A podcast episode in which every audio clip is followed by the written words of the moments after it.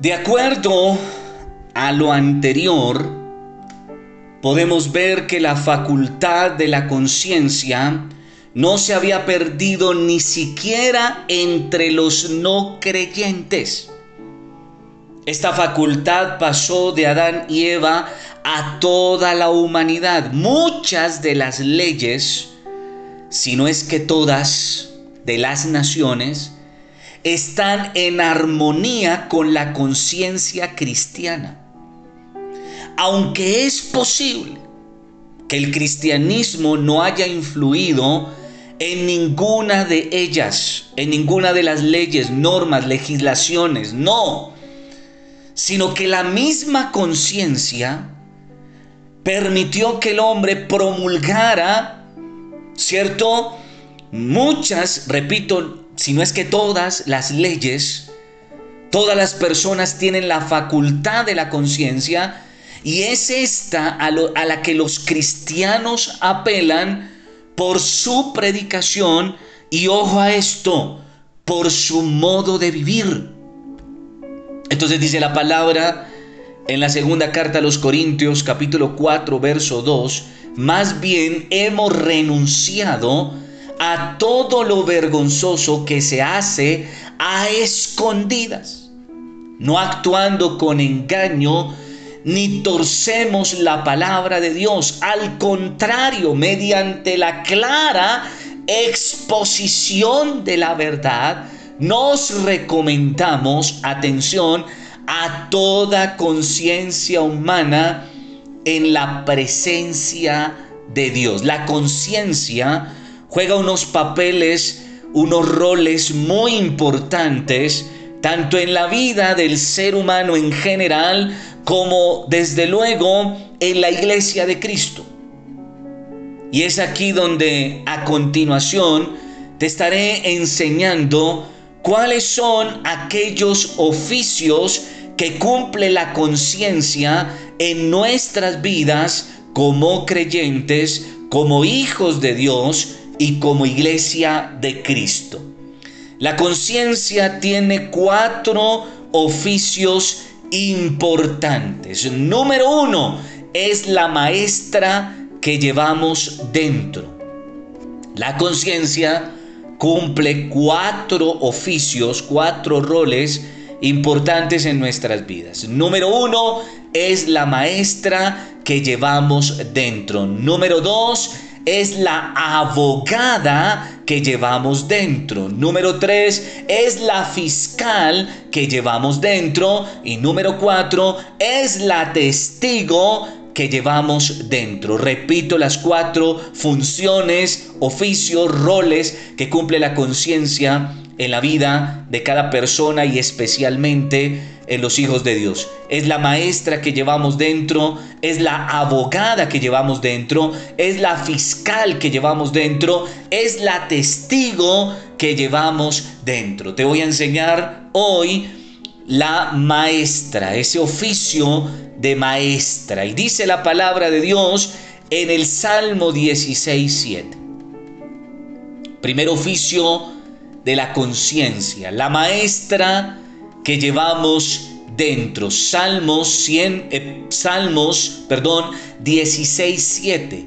Dice la palabra, bendeciré al Señor que me aconseja. Y atención, y aún en las noches me enseña mi conciencia. Entonces fue la conciencia que Dios depositó en la vida del ser humano, en la vida de la humanidad, que repito, se activó con el pecado, esa conciencia, y esa misma conciencia llevó a muchas naciones, tribus, a crear unas leyes que nadie les enseñó. Se habla de algunos imperios donde ya habían unas leyes de las cuales Moisés, autorizado por Dios, inspirado por Dios, se podría decir, voy a decirlo en este término, copió muchas de las leyes que luego las estableció en el pueblo de Israel. Y entonces es aquí donde surge un modo de ley que se llama el Código Hammurabi. Pero hay muchos más. Pero el que viene ahorita a mi mente es el Código Hammurabi. Y este código ya tenía gran parte de las leyes que luego regirían al pueblo de Dios, al pueblo de Israel. ¿Quién les dictó a ellos esas leyes? La misma conciencia. El mismo Dios operando en la conciencia de aquellos hombres cuando todavía no había ley, no había palabra de Dios. No había religión.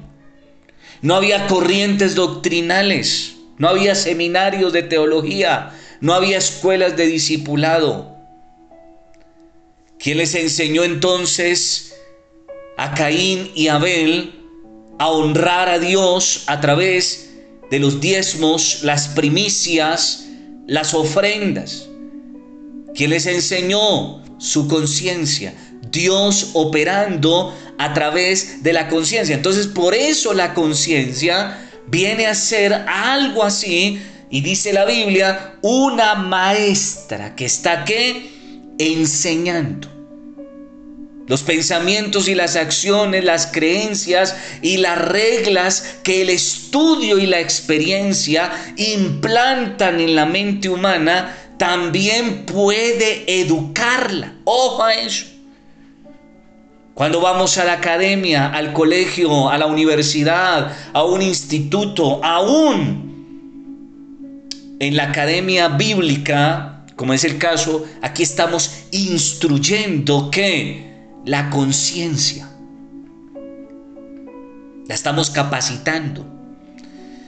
La conciencia compara este conocimiento con la acción que se emprende o que se piensa emprender y da una advertencia cuando las normas de la persona entran en conflicto con la acción que piensa llevar a cabo, a menos, atención lo que voy a decir, que violen continuamente su advertencia y ésta se convierta en lo que la Biblia dice, algo cauterizado o insensibilizado.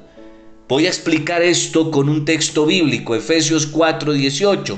A causa de la ignorancia que los domina y por la dureza de su corazón, estos tienen oscurecido el entendimiento y están alejados de la vida que proviene de Dios. Entonces, la conciencia decimos que cumple una función que es ser maestra. Pero para que sea una excelente maestra, nosotros la sometemos a una serie de pensamientos, conocimientos, creencias, reglas, nombres. En pocas palabras, nosotros instruimos a la conciencia que luego nos instruirá a nosotros. A partir de esos principios, de esas normas que la conciencia va aprendiendo, esta nos va redarguyendo cuando ella sabe que lo que vamos a hacer pensamos hacer o estamos haciendo va contra lo que ella ha aprendido o le hemos enseñado. Pero resulta que como hay una concupiscencia en nuestras vidas, unos deseos carnales más tendientes a lo malo que a lo bueno, entonces esa concupiscencia nos lleva a qué? A tratar de atentar, violar esos principios, esas normas de la conciencia y entonces ella nos redarguye, pilas, no hagas esto, no vayas a tal parte, ojo que lo que vas a hacer no está bien, etcétera. Pero nosotros al insistir en ir contra esos principios y esas normas, entonces vamos haciendo la conciencia algo entenebrecida, insensible, etcétera y por eso es que hay muchas personas que ya no les hace nada pecar. Otros que se complacen en hacer lo malo. Uno dice, pero ¿cómo es capaz de matar a un animalito? Pero ¿cómo es capaz de violar a un niño? ¿Cómo es capaz de esto? O no, simplemente su conciencia le había dicho reiteradamente qué debía y qué no debía hacer, pero la persona se, le pudo más su carnalidad, sus deseos, y entonces ya fue tan reiterativo el pecado y la falla, la falta en él, en ella, que ya empezó a volverse algo tan natural, matar, violar o hacer cualquier otro tipo de cosas. Mentir, chismear, etcétera, se vuelve parte de la naturaleza de, de esa conciencia. Entonces es aquí donde dice la palabra, dice, nuevamente vuelvo a leer Efesios 4:18, a causa de la ignorancia. Ahí vamos a ver que así como podemos educar bien la conciencia, también la podemos educar mal. Usted ha visto esos grupos que entrenan a personas para hacer lo malo, delinquir, matar, asesinar, eh, extorsionar, etc. Entonces la conciencia la podemos educar bien o la podemos educar mal. Y entonces dice, a causa de la ignorancia que los domina y por la dureza de su corazón, estos tienen oscurecido el entendimiento y están alejados de la vida que proviene de Dios, o sea, del propósito divino. La conciencia puede ser un mecanismo moral de seguridad, ya que da satisfacción o le hace sentir dolor por el comportamiento bueno o malo de la persona. Dice la palabra de Dios en la segunda carta a Timoteo 3:16. Toda la escritura es inspirada por Dios y útil atención para enseñar. Entonces, repito, podemos educar bien o podemos educar mal a la conciencia que es nuestra maestra, la que nos dice que está bien y que no está mal. Cuando pecamos nos hace sentir dolor. Cuando hacemos las cosas bien, pues nos hace sentir satisfechos, seguros, pero que si yo no la educo, o peor aún, la educo mal fuera de los parámetros, los principios, las normas divinas, pues simplemente voy a cometer pecado y va a ser algo muy natural, algo muy normal. ¿Para qué? Para la conciencia. Ya no me afecta pecar ya no me duele pecar. Entonces por eso dice que la palabra es útil para enseñarle a esa conciencia o para redarguir la conciencia. ¿Qué es redarguir? Es aquel conocimiento, es aquella enseñanza que nos hace autocorregirnos.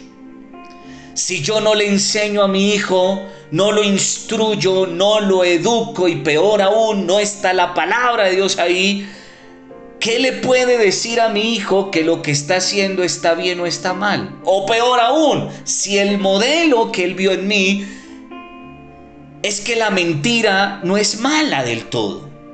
Es que las groserías no son malas del todo. Entonces, hay un problema, un conflicto en la conciencia. Entonces a partir de un conocimiento previo es que surgen unos argumentos contra la persona que lo empleó con anterioridad. A partir de que la palabra de Dios se hace viva en nosotros y, y que conocemos el pecado, entonces a partir de ese conocimiento, la próxima vez que vaya a mentir o que vaya a pecar, a partir de eso, ese redarguir se activa a través de la conciencia. Ojo mi hermano lo que vas a hacer. Ojo porque lo que hiciste estuvo mal hecho. Y entonces dice la palabra para corregir. Ah, bueno, entonces no solamente me enseña que es lo malo, no solamente me persuade cuando yo he cometido un error o lo voy a cometer, sino que si ya lo cometí, la misma palabra corrige. Y dice la palabra para instruir en justicia, para que el hombre sea justo. Y dice la palabra, enteramente preparado para toda buena obra. Continúa en el siguiente audio, no te lo pierdas. Es aquí donde mis hermanos debemos tener mucho cuidado de qué estamos alimentando, capacitando e instruyendo la conciencia. Porque la conciencia puede convertirse en una guía insegura y como tal puede ésta terminar por engañarnos a menos que se le eduque a partir de las normas justas, de acuerdo con la verdad, o sea, con el estándar bíblico, pero bíblico puro. Por eso en estos días compartía para la iglesia la importancia no sólo de adquirir el conocimiento de la verdad de Dios, sino la fuente de donde yo lo estoy adquiriendo. Y entonces le enseñaba a la iglesia, a los hermanos, la importancia de pasar un filtro o pasar la verdad que estoy recibiendo a través de un filtro. Porque eso sucede como pasó aquí en mi casa, tenemos un filtro muy sencillo pegado a la llave del lavaplatos. Se supone que el agua en nuestro país por lo menos es un agua tratada, es un agua purificada se supone, y que la podemos tomar con toda confianza. Pero resulta que cuando se le coloca un filtro, aunque parece, aunque aparenta ser un agua pura, limpia y óptima para tomar, cuando pasa por el filtro, nos damos cuenta con mi esposa que el filtro está sucio, cochino, un amarillento casi negroso. Y entonces ahí uno se da cuenta que eso que parece limpio, que eso que parece puro, no es tan limpio y no es tan puro a la luz de un filtro. Entonces mi hermano, no toda la palabra que nosotros oímos de diferentes corrientes doctrinales, no todo conocimiento que adquirimos realmente es bueno, benéfico, saludable para nuestra vida y para nuestra conciencia. Por eso tenemos que aplicar el filtro que nos enseña la palabra de Dios en la pluma del apóstol Pablo cuando dice, dice, dice, dice, todo me es lícito, pero no todo conviene.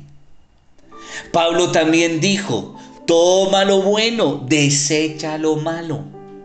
No todo lo que recibimos, aunque parezca que es bueno o aunque parezca que es la verdad, realmente lo termina siendo. Y recuerda una consigna que hemos estado reiterando y aprendiendo mucho en nuestra comunidad, en nuestra iglesia, y es que lo más parecido a la verdad es mentira.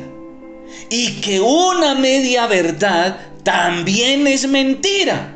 Entonces mi hermano, qué tremendo el cuidado que tenemos que tener cuando se trata de nutrir nuestra vida, en este caso la conciencia que termina siendo en una de sus funciones nuestra maestra.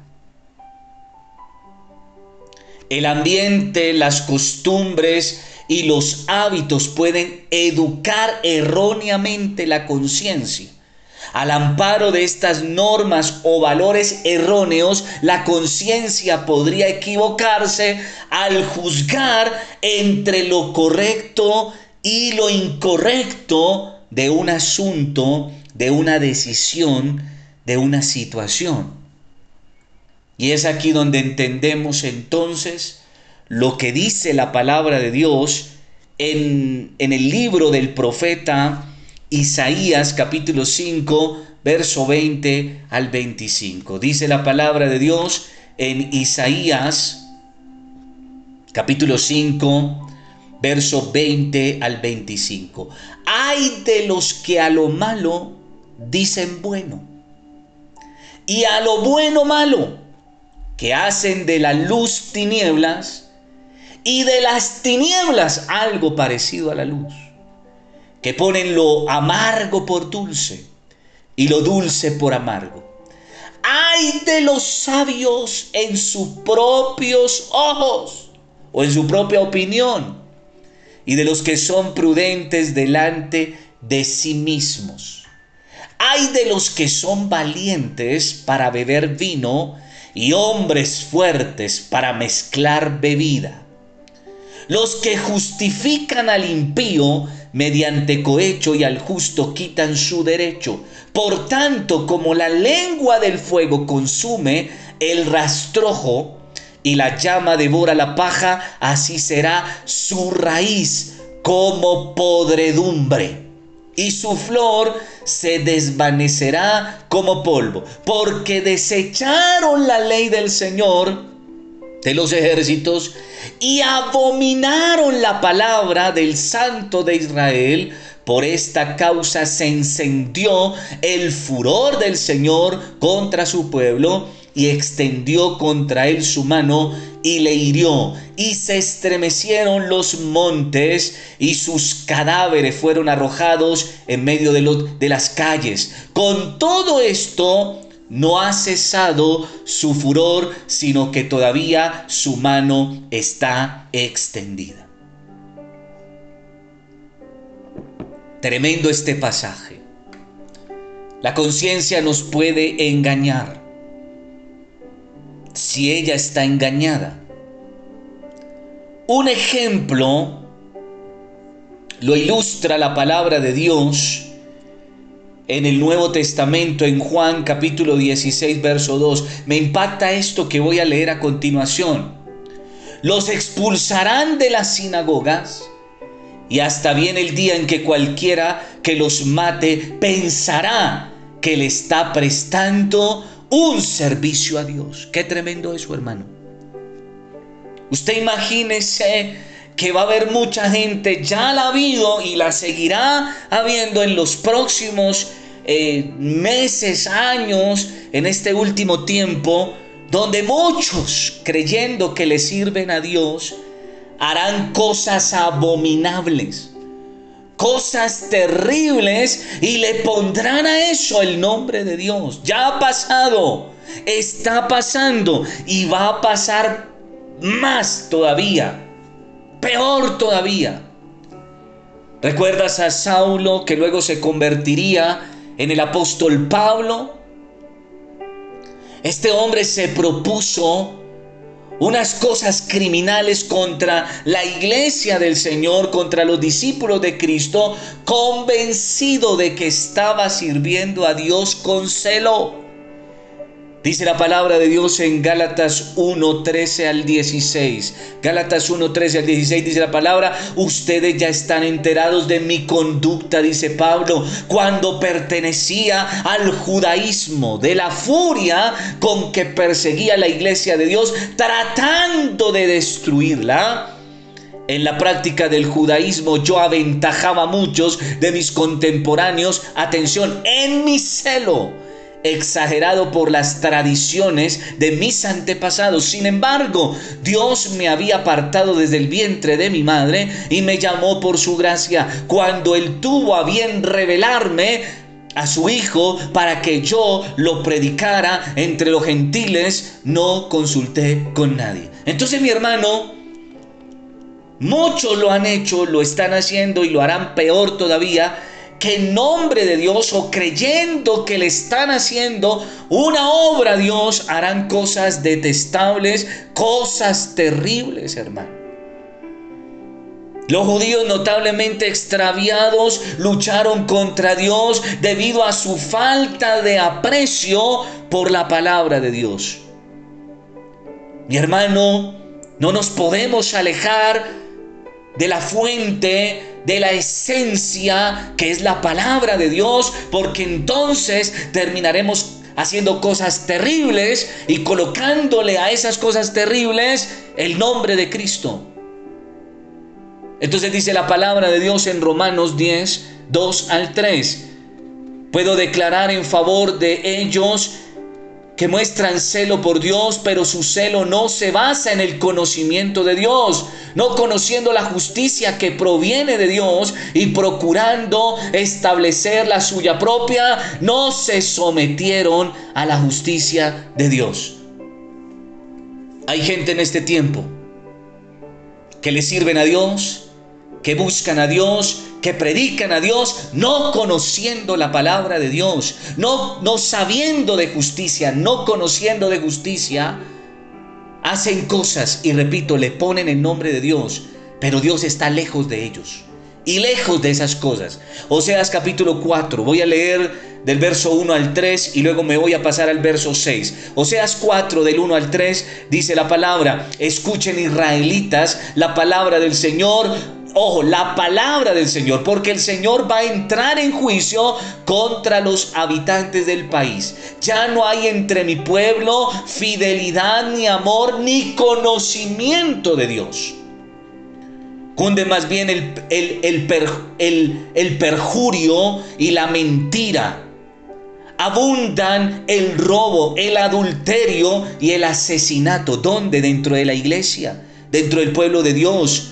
Un homicidio sigue a otro, por tanto se rescatará perdón, se resecará la tierra y desfallecerán todos sus habitantes. Morirán las bestias del campo, las aves del cielo y los peces del mar. Vaya conmigo al verso 6 y nos da la respuesta del por qué está pasando esto en el pueblo de Dios, en la iglesia de Cristo en este tiempo. Pues por falta de conocimiento mi pueblo ha sido destruido. Puesto que rechazaste el conocimiento, yo te rechazo como mi sacerdote, como líder, como pastor, como servidor, ya que te olvidaste de la ley de tu Dios, yo también me olvidaré de ti y de tus hijos también. Tan solo una conciencia educada de manera adecuada y por la palabra de Dios puede evaluar, rectificar, corregir, instruir los asuntos de la vida como iglesia. Hebreos 4:12 dice la palabra, ciertamente la palabra de Dios es viva y poderosa y más cortante que cualquier espada de dos filos, penetra hasta lo más profundo del alma y la conciencia y el espíritu, hasta la médula de los huesos y juzga los pensamientos y las intenciones del corazón. Mi hermano, para este fin hemos de tener normas rectas y estables. Y estas normas rectas y estables, tú y yo las encontramos en la bendita palabra de Dios. Mi hermano, en la siguiente entrega te estaré hablando de las otras tres funciones que cumple la conciencia en la vida del ser humano, pero especialmente de los hijos de Dios, del pueblo de Dios, de la iglesia de Cristo. Dios te bendiga, paz de Cristo, que la gloria del Eterno resplandezca sobre tu vida, sobre tu casa y sobre los tuyos. Hasta una próxima oportunidad.